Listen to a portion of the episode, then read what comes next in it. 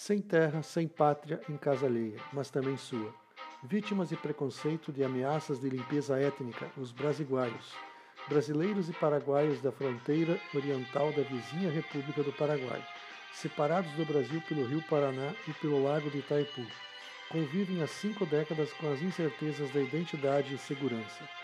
Em 1967, o então presidente e ditador paraguaio Alfredo Stroessner permitiu a venda de terras fronteiriças para brasileiros. Milhares de brasileiros migraram para tentar fazer fortuna no Paraguai. Todavia, seis anos depois, ambos os países assinaram um acordo para a construção da hidrelétrica de Itaipu. Com isso, terras seriam inundadas pelo lago artificial da usina. Novo êxodo ocorreu no sentido contrário.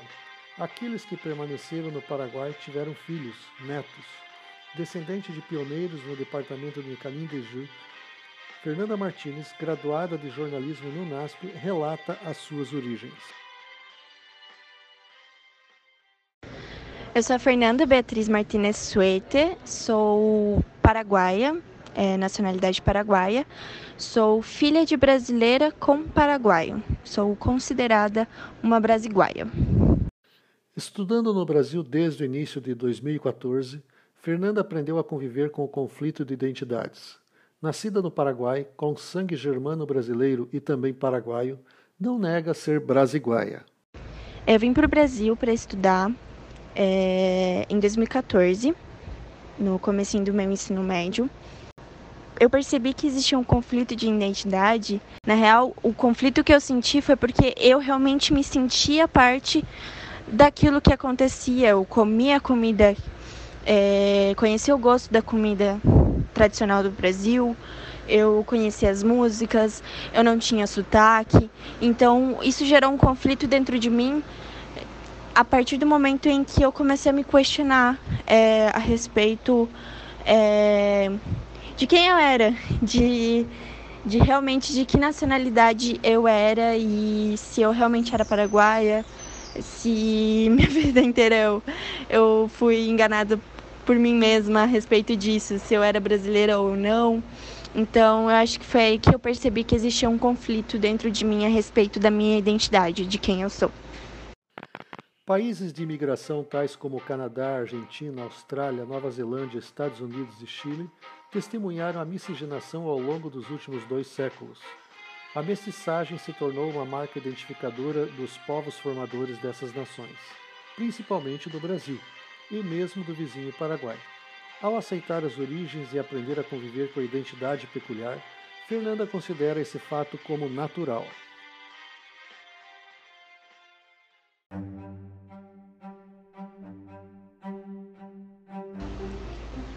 Eu acredito que dentro de comunidades, é, digamos assim, dentro de grupos sociais onde a, mestiça, a mestiçagem está presente, ela se, ela se vive de uma forma muito natural, sem mesmo perceber que aquilo pode ser fora de uma realidade, é, seja de um país ou de outro.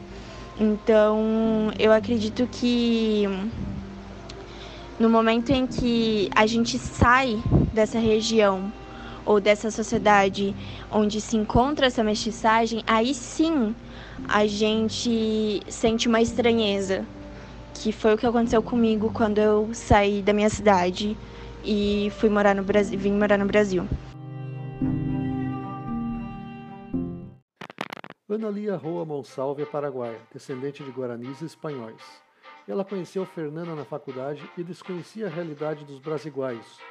Juntas escreveram o livro-reportagem Encontros, a mestiçagem brasiguaia como pré-requisito para concluírem o bacharelado em jornalismo no NASP. Analia descreveu como ocorreu a confluência de ideias e objetivos.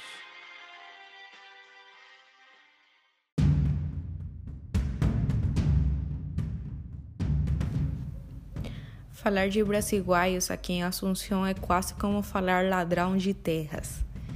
É, quando eu conheci a Fernanda e ela me falou que ela era filha de uma brasileira e de um paraguaio, eu pensei que na verdade também poderia ser isso, ser essa mistura de, de cultura, assim, nada mais, ficou aí. Mas esse ano a gente decidiu pesquisar um pouquinho mais sobre os brasiguaios e conhecer a história, a origem, costumes deles. E foi muito interessante para mim porque abriu a mente. Deixei de ver como uma coisa ruim e ver como pessoas que buscaram uma vida melhor aqui no meu país, no Paraguai. Fernanda falava um espanhol diferente do meu, que, que sou do mesmo país, e isso também me chamava muita atenção. Mas eu acho que para compreender melhor essas culturas misturadas, essas mestiçagens, a gente deveria estudar um pouquinho mais, porque a mestiçagem vai se transformando o tempo todo.